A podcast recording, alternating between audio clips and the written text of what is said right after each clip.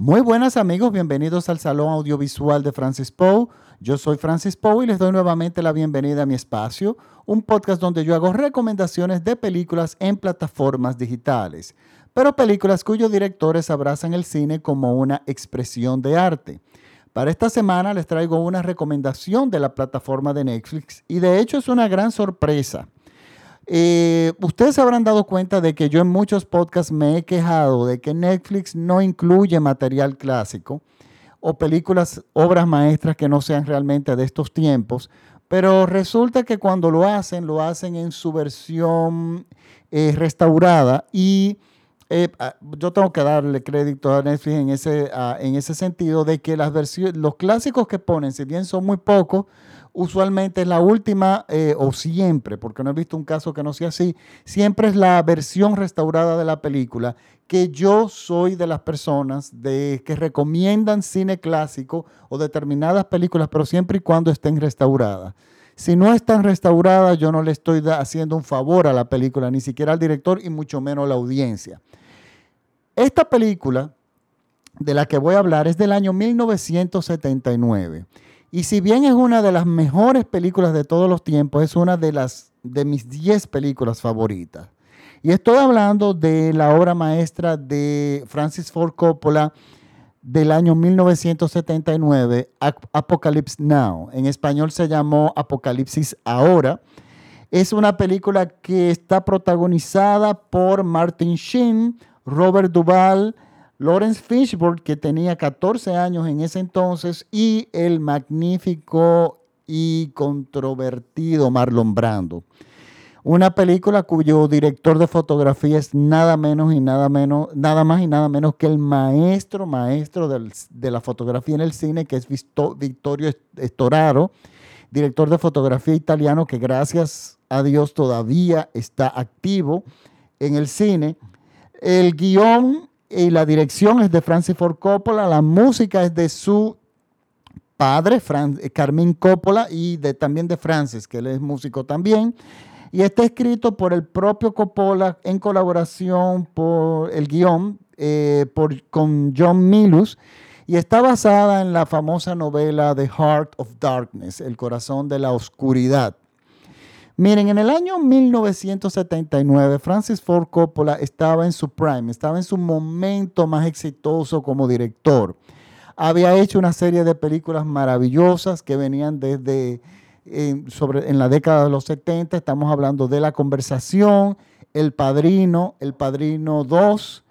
Y eh, eh, todas esas películas, sobre todo Los Padrinos, habían hecho mucho dinero, pero no solamente habían hecho mucho dinero, sino que habían eh, ganado muchísimos premios y habían conseguido los aplausos de la crítica. La década de los 70 fue una década de oro en el cine. Mundialmente se entregaron una infinidad de obras maestras en todos los países. En los años 70 tuvimos El último tango en París, El toro salvaje, Taxi Driver, eh, bueno, los propios padrinos, eh, Apocalipsis Now, eh, nos entregaron también en Muerte en Venecia. En España tenemos El Espíritu de la Colmena. Eh, o sea, películas que se han quedado en la historia del cine como parámetros, como películas que hay que obligatoriamente ver para, para saber de cine y para realmente apreciar el cine. Mucho tiene que ver en el caso de Estados Unidos que en la década de ya finales de los 60 y principios de los 70 surge la primera generación en Estados Unidos de directores formados en cine, en universidades. El cine hasta ese momento era un ejercicio que se aprendía por oficio. Y los directores, los grandes directores clásicos que va desde Cecil DeMille, John Ford, todos esos directores norteamericanos no habían estudiado cine.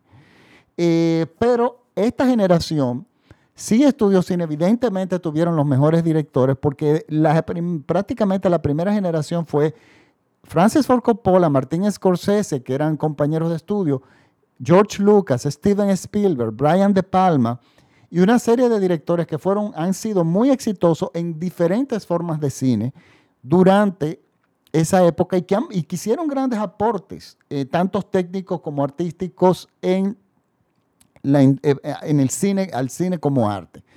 Entonces, estábamos en una época en que ellos florecieron en creatividad. Martín Scorsese nos entregó El Toro Salvaje, nos, entregó Taxi Driver, Francis Ford Coppola Los Padrinos, George Lucas Star Wars dentro del cine comercial, Brian De Palma venía con El Fantasma del Paraíso y un cine muy particular, muy, muy influenciado por Hitchcock. Pero estos directores estudiaron cine y estudiaron los verdaderos artistas del cine, los grandes creadores, y, formaron su propio estilo. Coincidió también con que en la década de los 70 la audiencia eh, era mucho más, eh, eh, demandaba un cine de mucha calidad tanto técnica como artística, y por lo tanto nosotros vimos eh, eh, esa década entregó grandes obras maestras de las cuales todavía se están hablando en toda la, en la historia del cine. O sea, los, años, 19, desde a partir de 1970, está lleno de películas que han pasado a la historia del cine. Francis Ford Coppola se encontró en un terreno muy fértil para la creatividad. Y ese terreno fértil incluía en que los productores ciegamente le daban el dinero para hacer lo que quisiera. Porque ya esto venía desde hace un tiempo. Miren, directores como Stanley Kubrick, que en el 1968 nos entrega 2001 Odisea del Espacio, una película con un presupuesto multimillonario de ciencia ficción, pero no solamente eh, es un paradigma en cuanto a efectos especiales y avances en ese sentido en el cine, sino que tiene una profundidad filosófica monstruosa, grandísima, profundísima. Y es una película que todavía se está hablando hoy en día, que de hecho fue recientemente restaurada y eso hay que comprarlo, ni siquiera verlo. Eso está en iTunes. 2001 Odisea del Espacio es una película que todo amante del cine debe tener. Kubrick nunca explicó lo que aconteció al final, ni nunca, ni nunca explicó su película, lo cual eso a mí me encanta. A mí no me gusta cuando los artistas explican su obra.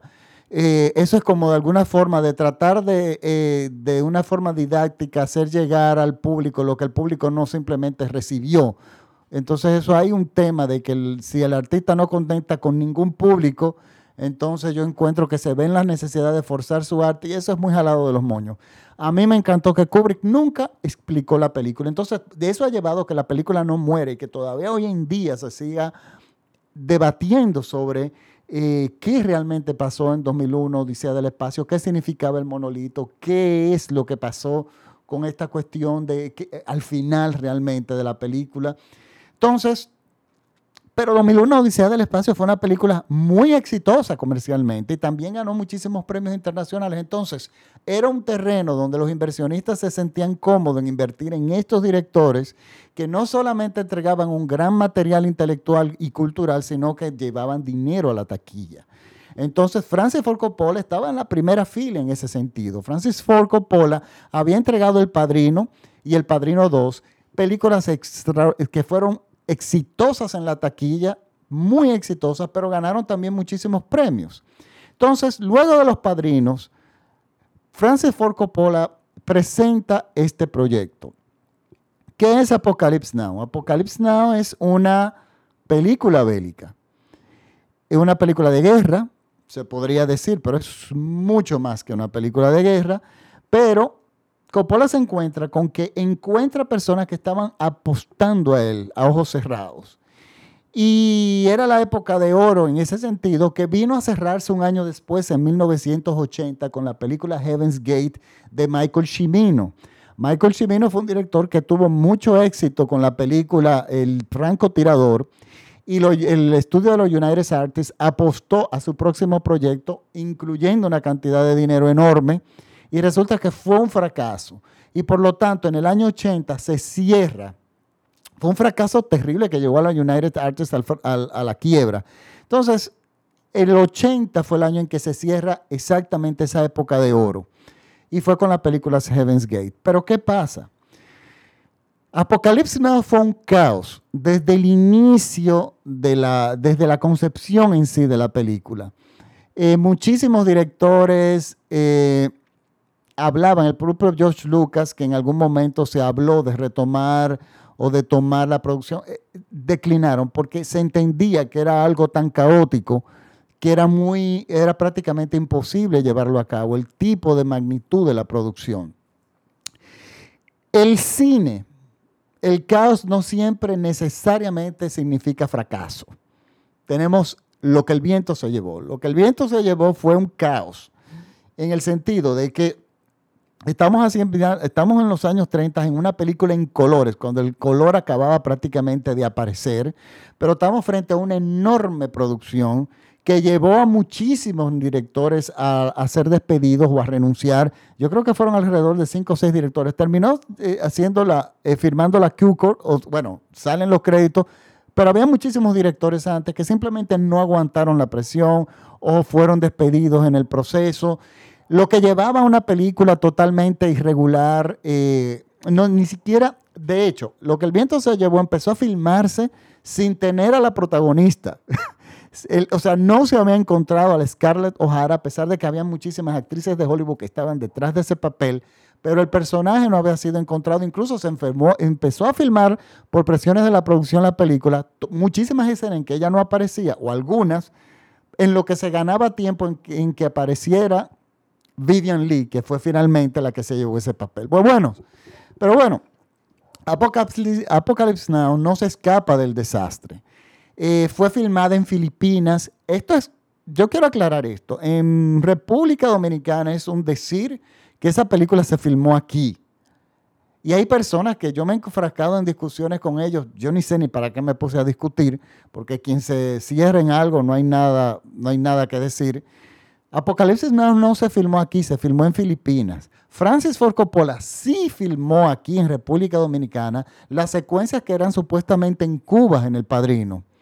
Pero, y quizás eso de que fue el Padrino 2 y que fue el mismo director, lleva a la gente a creer que Apocalipsis Now, que fue filmada en una zona tropical, fue filmada en la República Dominicana. Eso es falso. Pero hay muchísima gente que dan eso por verdadero. Pero bueno, resulta que Coppola lleva acá, empieza esta película, la lleva al, empieza a filmar la película. Coppola no tenía el guion terminado cuando empezó a filmar la película. Eso es un riesgo enorme. Primero los directores, los productores creían, alguien que haga eso es porque los productores creen ciegamente en él. Él yo creo que puso mucho dinero, él fue productor de la película de su propio bolsillo, porque ¿cómo tú vas a filmar una película que finalmente tú no sabes ¿Qué es? Que van a estar constantemente haciéndose cambios. Eso significa disparar el presupuesto de la película, lo que efectivamente pasó. Pero no solamente se, disparó por esta particularidad y cabezadura de Coppola, que pasa con muchísimos artistas, de hacer cambios constantemente, sino que pasaron muchísimos imprevistos. Recuérdense que no estamos en la época digital. En esa época, si tú necesitabas 500 extras, tú tenías que buscar 500 extras. Tú no lo podías clonar digitalmente, cambiar los movimientos. No, eso no existía. Si tú querías dinamitar un pueblo, tú tenías que dinamitar un pueblo. O sea, tú, las cosas habían que llevarlas tal como era. Bueno, Coppola empezó la filmación, pasaron muchísimas cosas que van desde un huracán que destruyó todos los sets, que tuvieron que volver a, construirse hasta que el, gobierno filipino, a quien le habían alquilado los helicópteros, que eran de la época de Vietnam, porque la película se desarrolla en la, en la época en la guerra de Vietnam, resulta que los helicópteros se lo llevaron del set para atacar a unos eh, eh, rebeldes que amenazaban con atacar la producción en, en Filipinas. O sea, ya eso significaba un cambio de estrategia, dilatar la producción, se elevan los costos. Pero no solamente eso, Brandon como la película se dilató y se pasó del tiempo en que estaba supuesto a filmar, o sea, se, atrasó la prefilmación, Brandon amenazó con dejar la producción y no devolver los dos millones que había cobrado por adelantado. No solamente eso, Marlon Brando su, era un actor muy complicado, que de hecho nadie quería trabajar con él.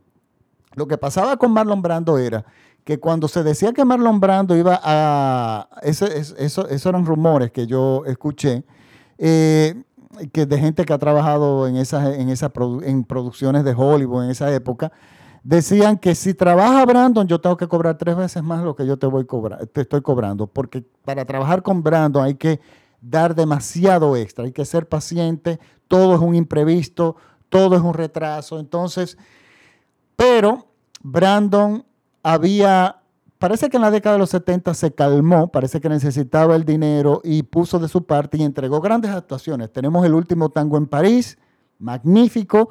Tenemos El Padrino, que originalmente Coppola no lo quería contratar por eso mismo, por lo complicado que era. Pero resulta que Brando lo convenció, Brando quería el papel. Y bueno, y de hecho, el personaje de Vito Corleone es, es, es impensable que lo haga otro actor hoy en día. Entonces, bueno, ya como Coppola lo conocía, le entregó el final de la película. O sea, el final de la película depende de Brandon. Brandon aumentó como 60 libras, eso cambió la dinámica de filmación. Tuvieron que filmarlos en primeros planos eh, para que no se le notara la, gordura que tenía. Fueron, eh, eh, Coppola se enfermó durante la producción, tuvo que estar, pero enfermo, tuvo que dirigir con un suero puesto y un médico al lado en medio del calor de, Filipinas, pero no solamente eso, Martin Chin, el protagonista, le dio un infarto en medio de la, de la filmación, casi muere, pero entonces eso tuvo que cambiar la dinámica de filmación porque él tuvo retirado de la producción, entonces se tuvo que hacer otro giro y filmar otro tipo de otras cosas antes de poder filmar nuevamente eh, con Martin Sheen. Señores, las historias y los libros, o sea, lo que uno ha leído de las personas que trabajaron en la producción, el, propio Coppola dice, nosotros empezamos algo y terminamos loco. Perdimos la cabeza. Pero al final todo funcionó. Y eso me recuerda a una amiga mía que trabaja en, producción, que ella dice, al final, Francis, al fin, es todo caótico en, en, el caso de ella de teatro y todo, tú crees que no va a salir nada, pero al final, si tú tienes un equipo competente, al final todo sale bien. Y eso fue lo que hizo Coppola. Coppola se rodeó desde el muchacho de mandados hasta el luminotécnico. Se buscó lo mejor de lo mejor. Gente extremadamente competente que no iba a permitir que su trabajo quedara mal bajo ninguna circunstancia. Y el resultado fue una obra maestra a pesar de todo el desastre. Apocalypse Now fue una película muy arriesgada de su inicio, porque estamos hablando que fue filmada en el 79. Si no me equivoco, la guerra de Vietnam terminó en el 75, cuatro años antes de hacerse la película, y es una guerra que los Estados Unidos perdió. Y Apocalipsis Now no era una película donde, como pasó mucho más adelante, que se hicieron muchísimas películas donde los gringos, los americanos ganaron Vietnam, eh, donde se levantaba el espíritu. No, esta era una película dura, en una sociedad desmoralizada. Pero Coppola era el momento de él de hacer esta película. ¿Y qué trata esta película? Nuestro protagonista Martin Sheen eh, es una persona, un sargento, tiene cierto rango, que está atrapado en la locura de la guerra de Vietnam una guerra donde hay guerras buenas y guerras malas. Por ejemplo, la Segunda Guerra Mundial era una guerra que había que pelearla. A, Hitler había que eliminar a este hombre. Y los Estados Unidos hasta último momento se estuvo resistiendo a, a, participar en la, guerra, en la Segunda Guerra Mundial, pero finalmente tuvo que, tuvo que participar. Y entonces, pero esta guerra fue justa. Vietnam no. Vietnam fue una guerra perdida desde el principio. Entonces, tocar este tema era algo realmente delicado. Pero bueno, nuestro protagonista está en esta guerra, está, es una persona desmoralizada, es una persona que tiene conflictos personales, pero tiene también conflictos existenciales. Algo que dice desde el inicio nuestro protagonista, que vemos que la película inicia con un opening magnífico, que es todo el conflicto que él tiene como persona. Y una de las frases que define más su personaje es que él decía que cuando estaba en un divorcio, lógicamente, eh, sus relaciones personales no funcionaban, y él decía, cuando yo estaba en mi hogar, solamente pensaba estar en la jungla, en la guerra. Pero cuando estaba en la jungla, solamente eh, pensaba estar en el hogar. O sea, que era una persona que no se sentía bien en ninguno de los lados, no tenía un propósito. El gobierno le asigna una misión. Y esta misión es ir al centro, del, en, un lugar en la jungla profundo en Vietnam y eliminar a un norteamericano, a un, creo que era un general, una persona de un alto, alto, alto, alto perfil. No se le explican las causas.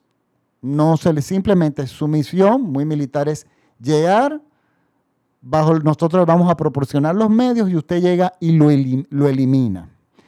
En el proceso, antes de iniciar su viaje, le entregan un dossier, o sea, una especie de documentos que definen a la persona que él va que está encomendado a asesinar. Y resulta que cuando él empieza a más leer de esta persona, le sorprende que los Estados Unidos quieran eliminar a esta persona porque es un sargento que ha sido impecable, un militar impecable, graduado de Harvard, inteligentísimo, valiosísimo. Y todo el camino, que es una especie de road movie, por medio de un río, con un equipo que simplemente se lo asigna para darle soporte, que tampoco tienen información de la, de la misión, simplemente que esta persona va, lo tiene que llevar a ese lugar a formar esa, a ejecutar esa misión pero él no sabe, o sea, los detalles de por qué. Y es el transcurso de, del viaje, es lo enigmático para el protagonista y para nosotros. Pero todo lo que pasa en el camino en el río es una cosa, es increíble. Cómo esta guerra es, eh, prácticamente tiene sus cimientos en la locura. Ese sargento que, Martin Sheen, nuestro protagonista, tiene que asesinar es nada más y nada menos que Marlon Brando, el personaje. Señores, Marlon Brando, er, una de las características de Marlon Brando como actor era su gran capacidad de improvisar. A Marlon Brando tú le dabas las pautas, le decías lo que tenías que comunicar, cómo era el personaje y le dabas luz verde. Y Marlon Brando entregaba unas, unos monólogos, o sea, impresionante. Lo tenemos en el último tango en París. Y Coppola apostó en lo mismo para esto. Ese monólogo de Manuel Brando del final, señores, pasa la historia del cine. Pero yo no les voy a decir más nada de ahí. Es una película muy filosófica, pero señores, si ustedes quieren ver, miren, esta película es un paradigma en todo, en el sonido, es la primera, es mi película favorita en banda sonora. ¿Cómo es la sonorización? Señores, si ustedes tienen un teatro casero, ustedes deben obligatoria, o sea, ponerlo en su máxima expresión, porque esta película se merece destruir las paredes del edificio en sonido. Es impecable. Las batallas son impresionantes, o sea, la forma en que están filmadas, la edición, todo aquello es increíble. Y es una película que en su momento no fue un éxito comercial, pero con los años ha ido creciendo. Pero a pesar de todo, no es fácil de verla. No es una película que Coppola lanzó, que estuvo muy disponible en los clubes de videos, digamos. Originalmente cuando nació, salió el Laserdisc, salió una versión muy buena de la película, pero luego al llegar el DVD, salió una versión no muy cuidadosa de la película. Luego, Coppola lanza la, en el 2001 una versión reeditada de Apocalypse Now que se llamaba eh, que se llama Apocalypse Now Redux, es reeditada. En esta película, que la película de por sí ya duraba dos horas y pico, él le agrega un par de escenas, unas cuantas escenas que son magníficas, que todavía ponen, eh, a mi entender, califican, eh, le aumentan el valor a la película. Esa escena de la plantación francesa es impecable. Es impecable. Pero luego, ¿pero qué pasa? Esa, esa versión de DVD, que es la versión eh, Redux, The Complete Dossier, como le nombró, vino en el formato de 35 milímetros que se estrenó en un segundo estreno en la película. La película originalmente fue filmada en 70 milímetros. Luego de ese dossier, él lanzó a la llegada del Blu-ray, la, a la llegada del Blu-ray, la versión completa Redux en 70 milímetros como Coppola lo hubiese querido, que hubiese querido que se distribuyera. Entonces, esa es la versión que tiene Netflix. Es la última versión restaurada, revisada por el director, autorizada por el director de fotografía, que fue que verificó los colores personalmente.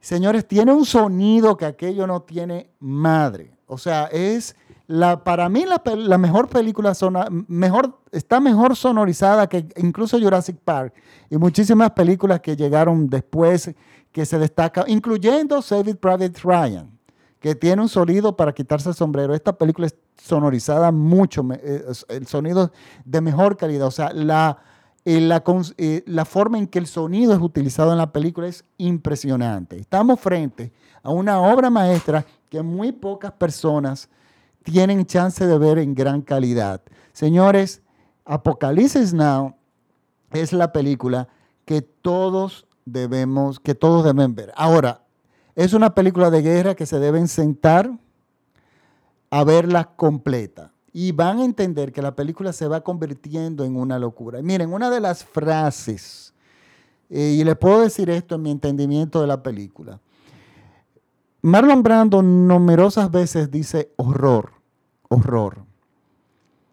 Y hay un planteamiento en la película que es que cuando tú estás rodeado por el horror de una guerra, el dolor verdadero llega cuando ya tú no te rodeas del dolor y tomas conciencia de lo que realmente ha pasado y ahí es cuando inicia el verdadero dolor. Y nuestro protagonista, de alguna forma, nuestro protagonista Brandon, se rodea del horror como una forma de evitar llegar a la conciencia de lo que se ha hecho.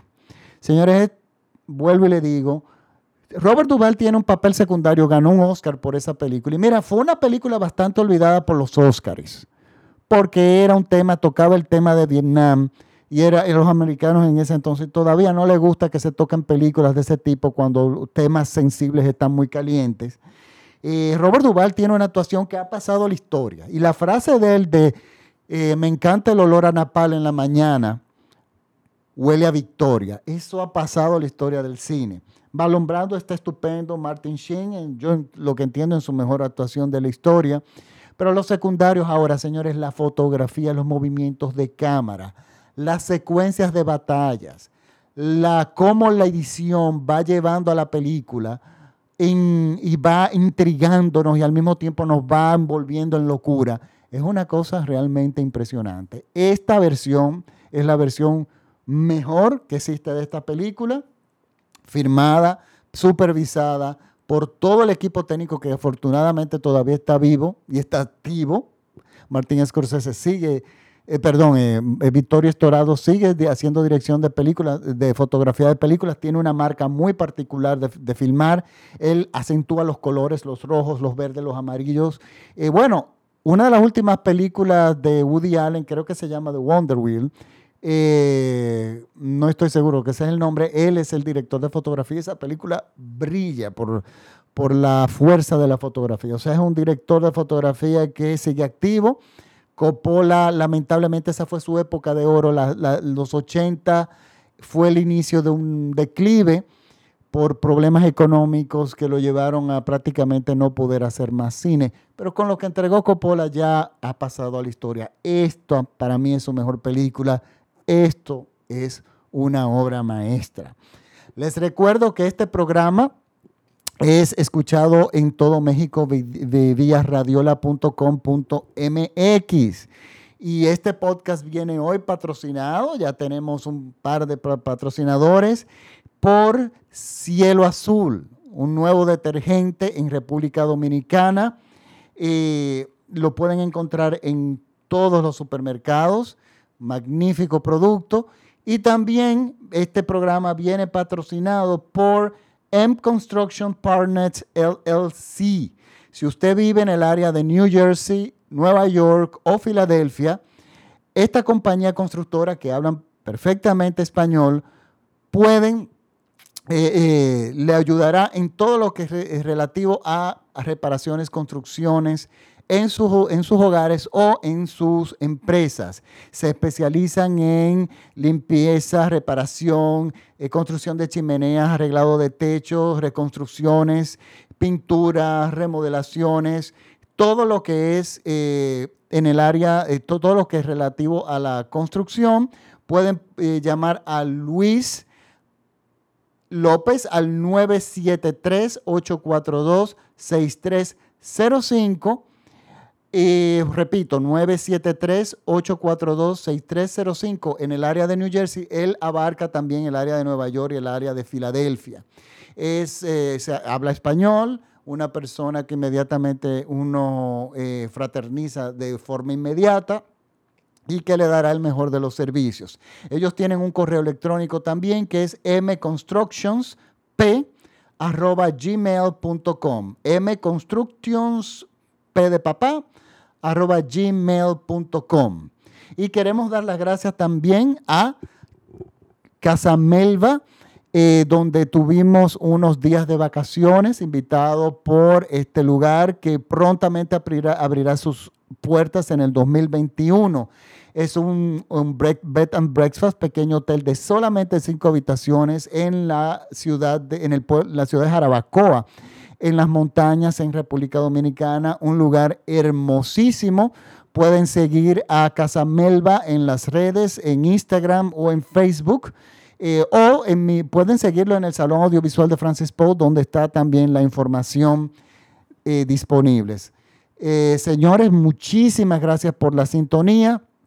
recuerden que me pueden seguir en la página de Facebook, en el Salón Audiovisual de Francis Poe principalmente en Facebook, donde yo cuelgo los podcasts, pero estos podcasts, mis podcasts están disponibles gratuitamente en todas las plataformas. Estamos en Google Podcasts, en Apple Podcasts, en iTunes, en SoundCloud, en Spotify, en cualquiera de las plataformas que usted use normalmente de podcast o para escuchar música, buscan el Salón Audiovisual de Francis Poe y ahí estamos. Y por favor, si les gustan mis recomendaciones, compártanlas con sus amigos. Bueno. Ahora sí me despido hasta la próxima semana. Muchísimas gracias por la sintonía. Chao.